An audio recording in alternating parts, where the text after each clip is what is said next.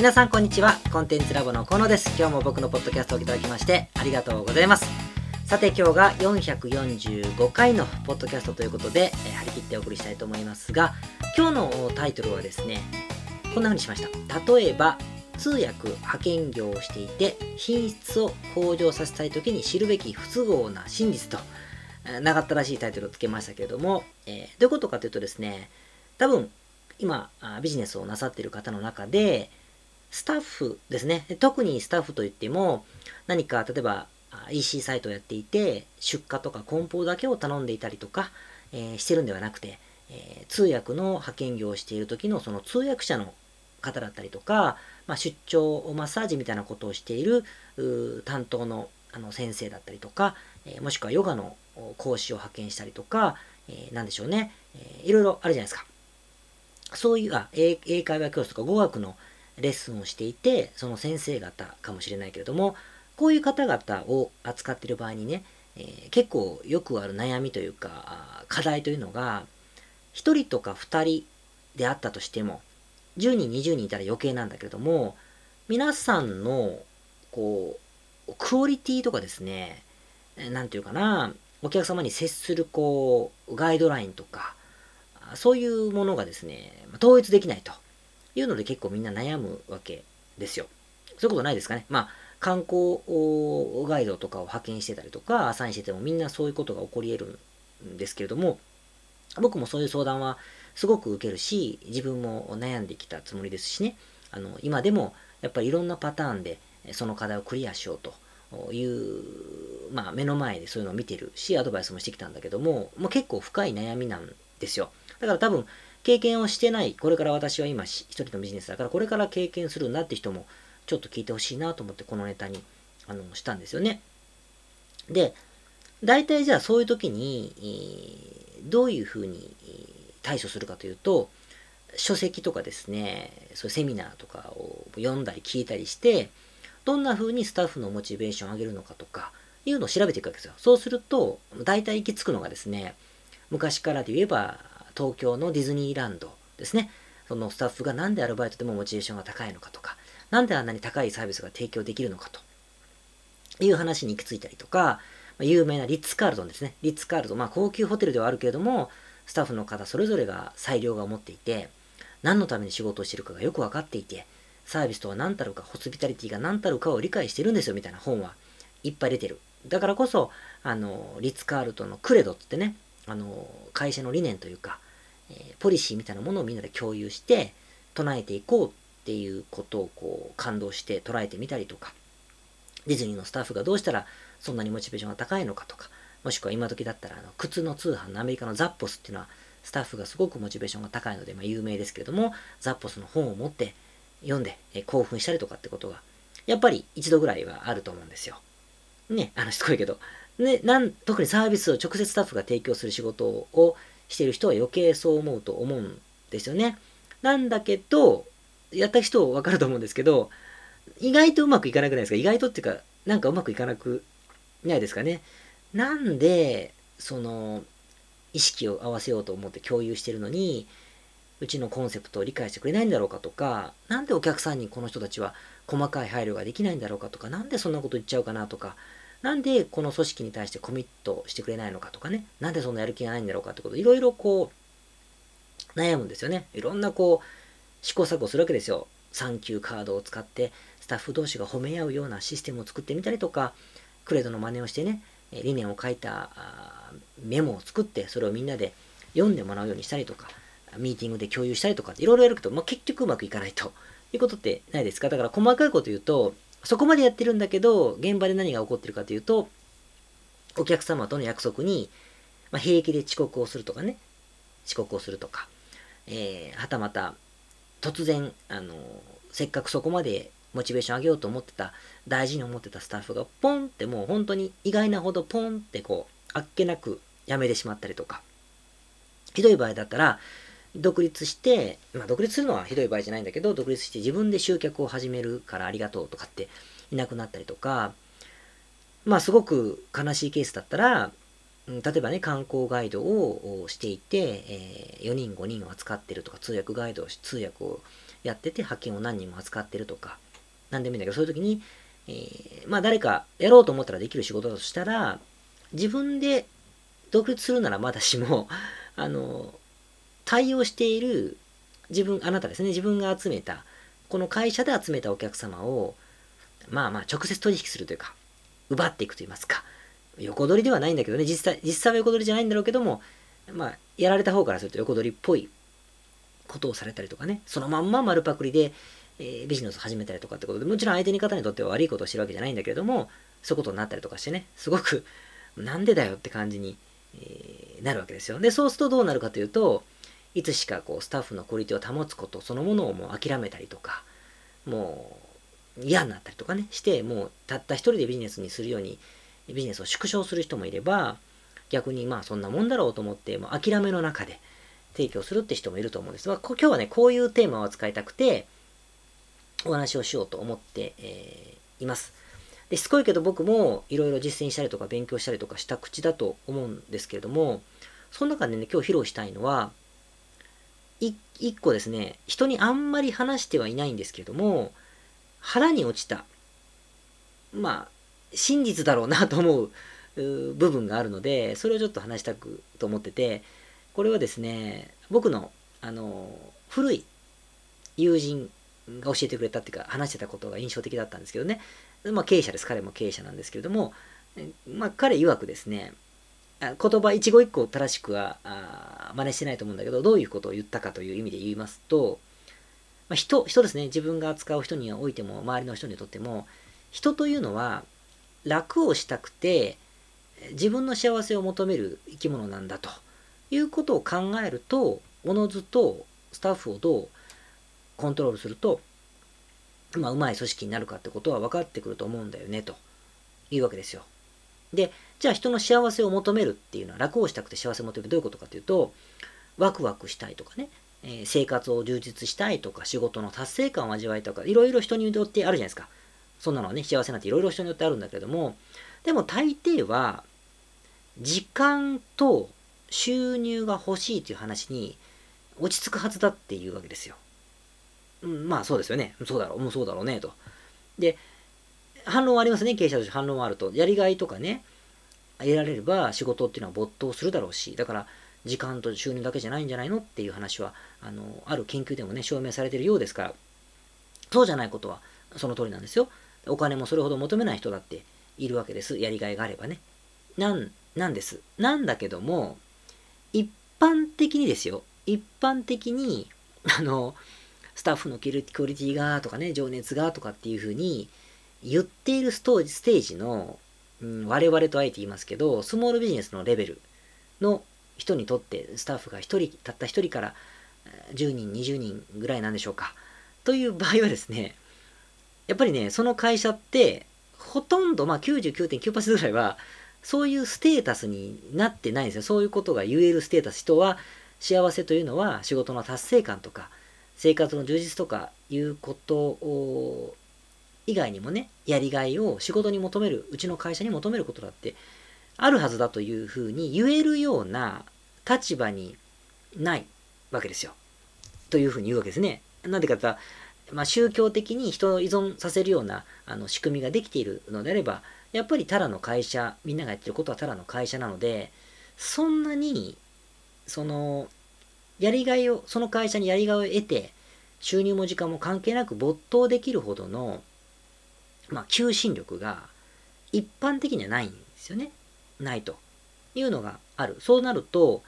人が求める仕事っていうのは、悲しい事実なんだけど、今、融通のいく時間が欲しいと。つまり、過度な、こう、労働時間を長く働きたくないということですよね。あと、成果を求められない。そんなに期待されないと。つまりは、あの、成果を求められないってことはストレスが低いってことになるので、君はこういうふうな難しいことにチャレンジして、えー、クリアしなさいみたいな要求が低いということは、ストレスが小さいということにまあなるわけですね。あと、給料が確保されてる。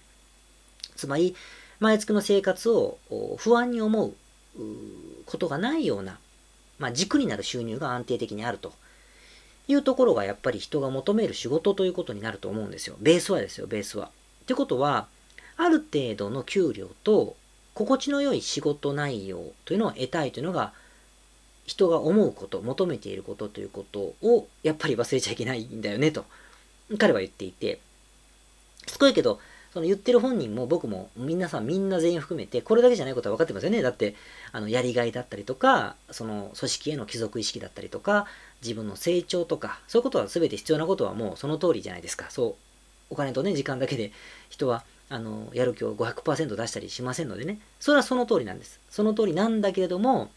でも根源的な欲求として心地の良い環境っていうのつまり過激な負荷のないような仕事で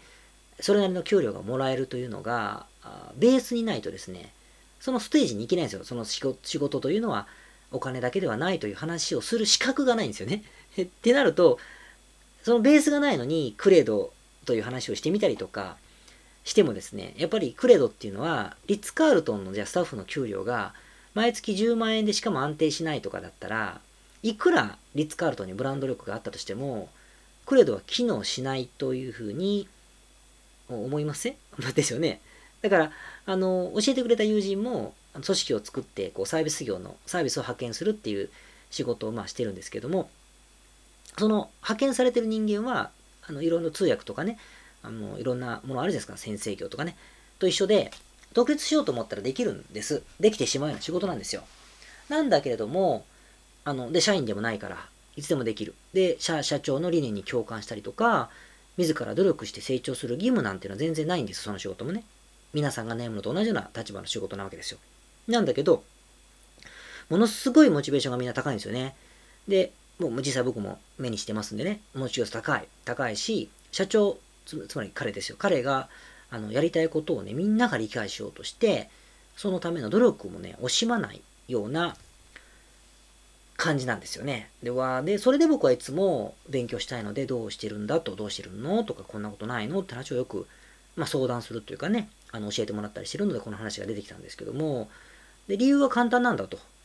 彼は言うわけですよ。理由は簡単だと。何かというと、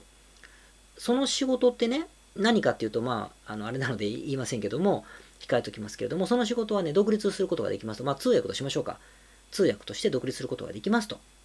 で、あの、でもね、集客とかマーケティングとかのコストだったりとか、時間をかけるじゃないですか、かけて、一生懸命やってもですね、一般的にはせいぜい報酬が年収まあ300万を超えるぐらいなんだそうです。日本だと。年収300万ぐらいのレベルにしかならないような、しかってたら怒られちゃうな、ぐらいな仕事なんですって。で、勤務をすると、どこかに所属しちゃうともっと低くなるというような、あ一般的なこう報酬のラインがあるわけですよ。なんだけど、その彼の会社で仕事を受けてね、やっていると、集客とかの手間は全くないし、仕事が途切れるというリスクもない中なのに、報酬が2倍以上に誰でもなるんですよね。頑張る人だったらもっと3倍とか4倍になるそうなんですけども、って考えていくと、本人にとってはですね、そのやられされてることというのは、労働負荷がとにかく低くて、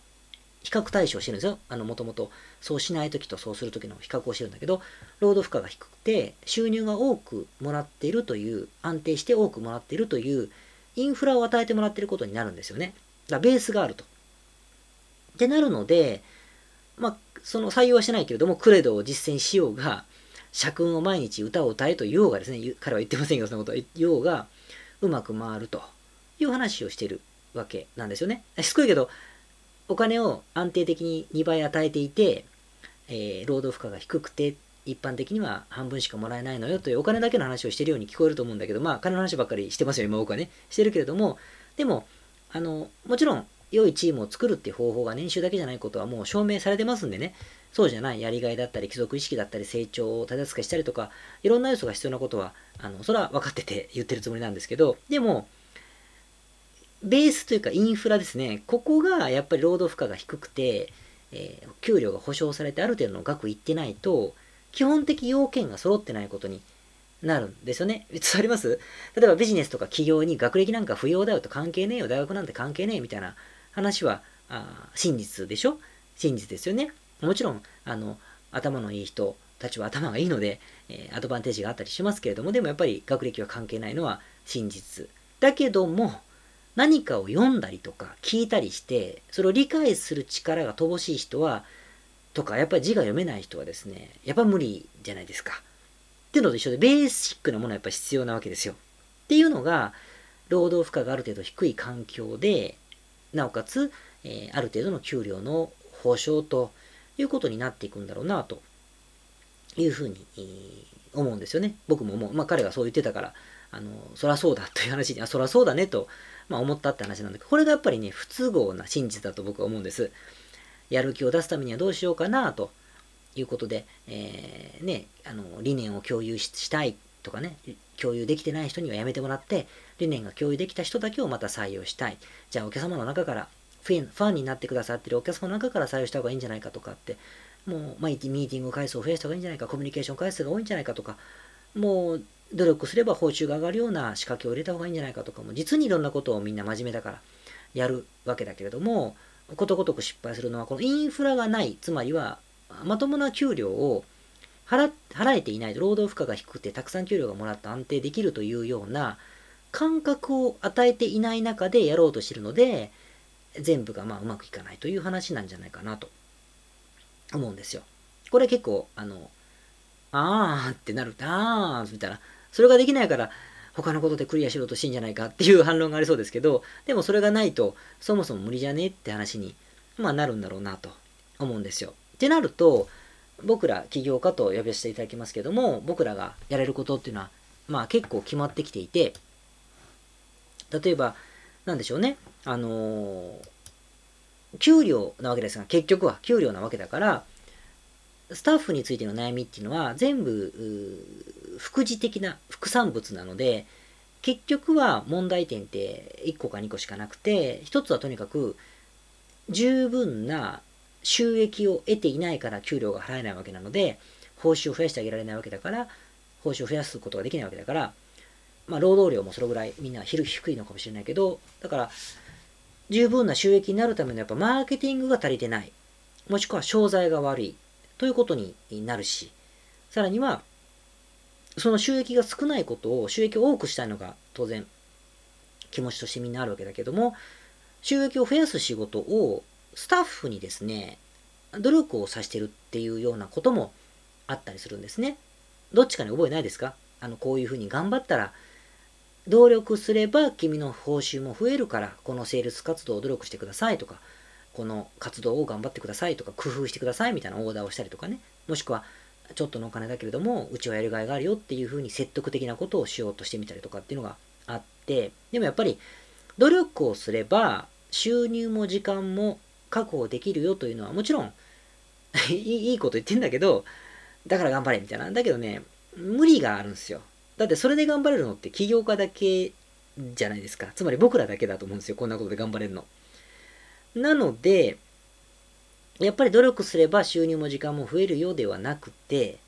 なくて、やっぱり、あの、収入も時間も確保ができているので、そろそろ努力をしようねみたいな 話がやっぱ必要だから、マーケティングとか、会社の収益を増やすってところについては、できさえすればスタッフの問題っていうのは半分以上解決するので、半分以上ですよ。半分以上解決するので、残ってるものはたくさんあるからこそね、あんな組織論の本が世の中にいっぱいあるわけだけれども、でも半分以上は解決するので、僕らがやることって結局はもう唯一ですよ。だからマーケティング頑張れって話になるんだろうなというふうに思います。これ伝わりますか？だから、あの、スタッフで悩んでますとかって人のために言うと、どういうふうにすれば彼らはやる気が出るんだろうかって話は、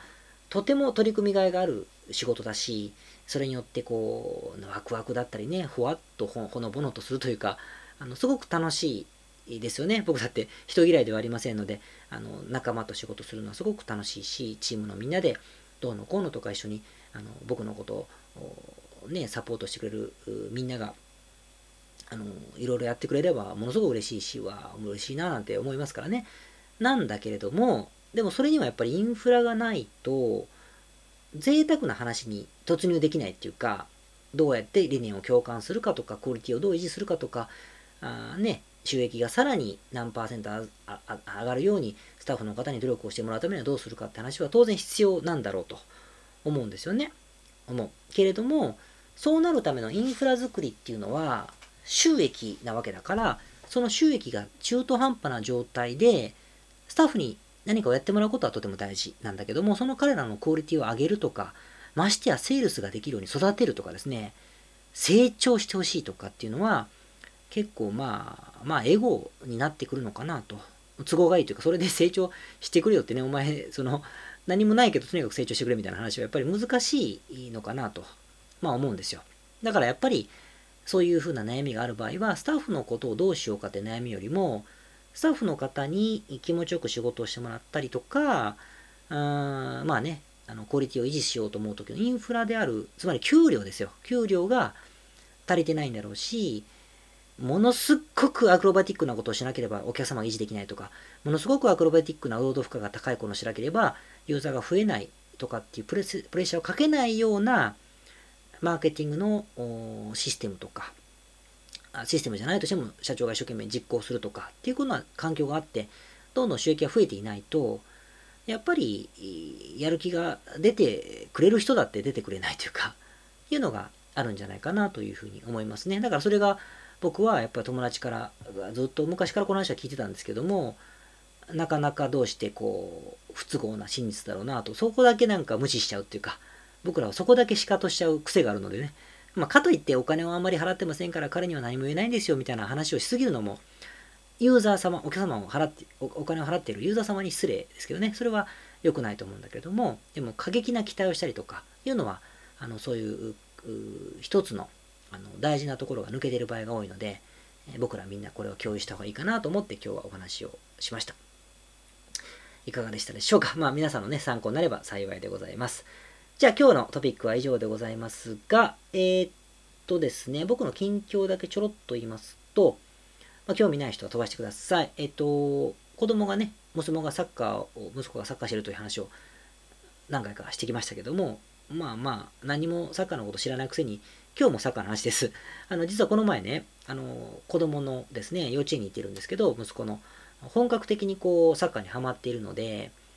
行ってるんですけど、そのサッカーチームのね、なんか、対外試合みたいなのがあったんですよ。幼稚園なのでそのあるんだと思ったんですけど、そのいろんな他のチームと、まあ、戦うみたいな。まあ、ちょっとしたイベントごとですね、お祭りみたいな感じで対外試合何試合も1日するやつに親御さんがバーって行くようなものでね、僕は初めて行ったのですごくあの、面白かったんですけどね、面白かったんだけど、いろんな光景がありました。あの、自分の子供をね、習わせるって方は日本の海外の人も海外の人も思いがあるかもしれませんけど、ある場所ではですね、サッカー経験者っぽいお父さんがね、試合中だろうが、試合後だろうが、もう自分の子供にお買い物なしに、おいお前そここうしろこうしろ、もっと前出てとかね、もしくは、ひどい人だと、試合が終わってからね、まだ5歳とか6歳の子なんですよ。おいお前みたいな。なんか、お前のポジションは何とかだろう？なんであんな前出てんだよ？とかね、なんかすごい、めっちゃ怒ってんですよ。で、まあなんか僕は、あの、体育会系の部活のノリが昔から本当に苦手っていうか、まあ、はっきり言って嫌いなので、うわこんなの、お父さんに言われたら辛いだろうなとかね、あの、見てたりしたんだけど、まあまあ、人それぞれ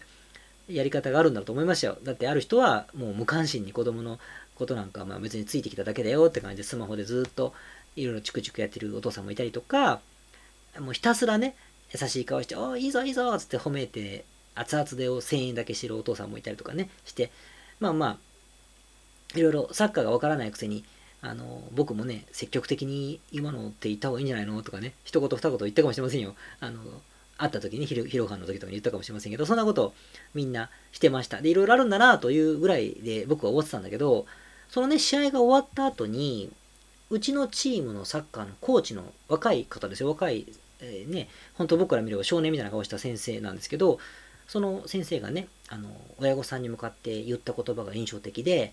あの、皆さんと今日はありがとうございましたと帰ったら、あの、とにかく息子さんたちを、娘さんもいらっしゃったけど、褒めてあげてくださいと。褒めてあげ、とにかく褒めてあげてくださいという話をして、その後ね、あの、サッカーというのは、コーチと審判と選手とサポーターで成り立つスポーツなんですと。ですから、えー、コーチはコーチに任せてください。審判は審判に任せてください。プレーは選手に任せてください。皆さんはサポーターですので、サポートに徹してください。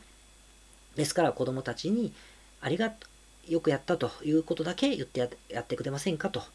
で、えー、さらにサッカーというのは自分で子供が考えて、自分で行動することがすごく価値があるスポーツだと僕は思ってそれがサッカーのあの良さの一つだと僕は思っているのでそういう経験をさせてあげてくださいとかってすごく熱く話しててね。僕はその話結構真剣に聞いてたんですけどふもと思ってね。だから僕はもっと積極的に行った方がじゃないいいんじゃない？ってコーチしちゃったと思ってね。サッカーしたことないくせに。だからちょっと反省とかしながらですね。聞いてたらなんかねあのその中で一冊の資料をあの紹介なさっていてサッカー協会が出してる本本というか PDF なんですけどサッカーに夢中な子供たちのためのケアハンドブックっていう本なんですよ。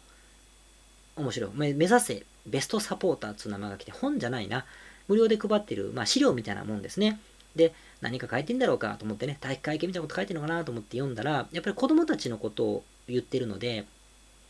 すごいね、感心しました。だから、詳しく知りたい方はそれ探してもらえば見つかるので、ネットにあるから読んでもらえばいいと思うんですけど、なんかね、サッカーはちょっと教育論が書いてあって、他の習い事をしてる子供を持つ親とかね、僕も他のね、娘とかもいますんでね、そういうことだったりとか、あの、彼女もいろいろ習ってたりしますから、あと、起業家でね、今日のテーマに近いんですよ、これ。たまたまですけど、人を扱うような人たちもですね、結構応用できるなっていうね、内容、もうコーチングの本みたいな内容でしたよ。だからなんか僕はね、おかげですごくそのコーチの一言と、まあ、どこでもそういうことって言われてるかもしれないけど、僕にとっては初めてですから、そのコーチの一言とですね、紹介された書籍でね、随分こう、なんつうかな、サッカーというもの、未知のものですね、おメッシュはすげえみたいなことぐらいしか僕分かりませんので、そういうのをね、ちょっと違う角度から知ることができて、やっぱり理解しようとすることはね、僕サッカーわかんないんですよ、はんはんはんだけだとわかんないこといっぱいあるなと思ってね、反省したりとか、喜びを得たりとかしながらね、面白かったです。なんか体育会系はなんか違うなと思ってたりとか、まあ子供たちとか友人パートナーが夢中になってるものがね、あった時にその関わり方がいまいちわかんないなと思ってる人がいたとすると、読まれてみるとね、いいと思います。とにかく子供に考えさせてくれ、子供に尊重させてくれっていうのが、つまりは書いてあるんですけどね、すごくわかりやすかった。だからね、さっきの、お前ちゃんとやれよみたいなのが親が言ったりするのはね、あの、そのその教えによると、まあ、最悪らしいですね。だから、あの、それは、それは、あの、そういうことが必要であれば、コーチがコーチングをするし、で、コーチングも結構、その、やっぱり、主流になってるのは自分で考えさせるというのが、だからコーチングと呼ぶんだろうけどね、っていうふうなことを言っててですね、まあ、意外と教育論であり、マネジメント論に近いことが書いてるなと思って、今日は、あの、ちょっとね、今日じゃないわ、この前感動して読んでました。まあ、おすすめですね。ということで、僕の近況でございました。あ、あとね、ヨーロッパの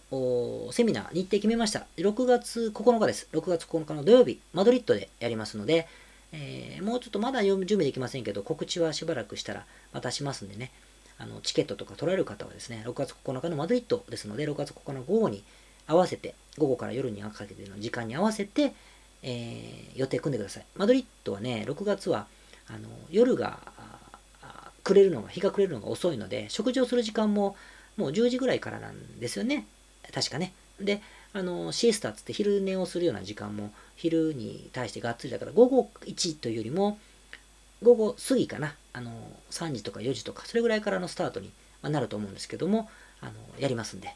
予定を兼任の方はしてくだされば嬉しいなと。もちろん日本からいらっしゃっても結構ですので、ぜひ楽しんでいただければなと思ってえー、おる今日この頃で、えー、ございます。はい、じゃあ今日は以上で、えー、終わりたいと思います。また来週お会いしましょう。ありがとうございました。ポッドキャストをお聞きの皆様、こんにちは。コンテンツラボの山口よしこと申します。普段はサンフランシスコに住んでおります。いつもご視聴どうもありがとうございます。お聞きの日本の方、海外の方、起業で制約に縛られない自由なライフスタイルを実現したいと思いませんか？今日はそんなリスナーの方へお知らせとお願いがありまして最後にお邪魔させていただいています。1つ目はコンテンツラボのコンサルティングサービスについてです。番組でもホストの河野がよくメンバーさんと呼ばせていただいていますのでご存知の方も多いかもしれませんね。起業前の人にはビジネスプランを一緒に考えることから始まり起業後の方なら集客組織化異業種展開お金の残し方または望むライフスタイルの実現まで実際の電話やメールでのコンサルティングのほか学べる仕組み世界中日本人の日本人の日本人同士とつながれる仕組みを取り入れたコンサルティングコーチングコミュニティが全て入ったサービスです。私たちのクライアントさんは7割が海外在住者さんで3割が日本の方です。これから起業したい方すでに起業している方成長期に入られている方とても刺激的にご一緒させていただいています。皆さんそのコストに必ず驚かれるのですがわずかスポーツジムくらいの費用でお受けいただけるコンサルティングサービスです。日本の人で海外関係なく日本でのビジネスを考えている方も多いのでご安心ください。よく聞かれるのですが日本の人で海外関係なく日本でのビジネスを考えている方も多いのでご安心ください。起業前起業後日本海外関わらずもっと成長するために支援や刺激的な仲間とつながりたいとお考えならおすすめです。ご興味のある方にまずは本当のコンサルティングを経験していただこうと無料相談をお受けしています。無料相談ではコンサルティングサービスと同じ時間室でお話をさせていただいています。ご希望の方はコンテンツラボと検索して無料相談よりお申し込みください。解決の糸口になればいいなと思っております。お話できるのを楽しみにしています。これからもポッドキャストをお楽しみくださいありがとうございました。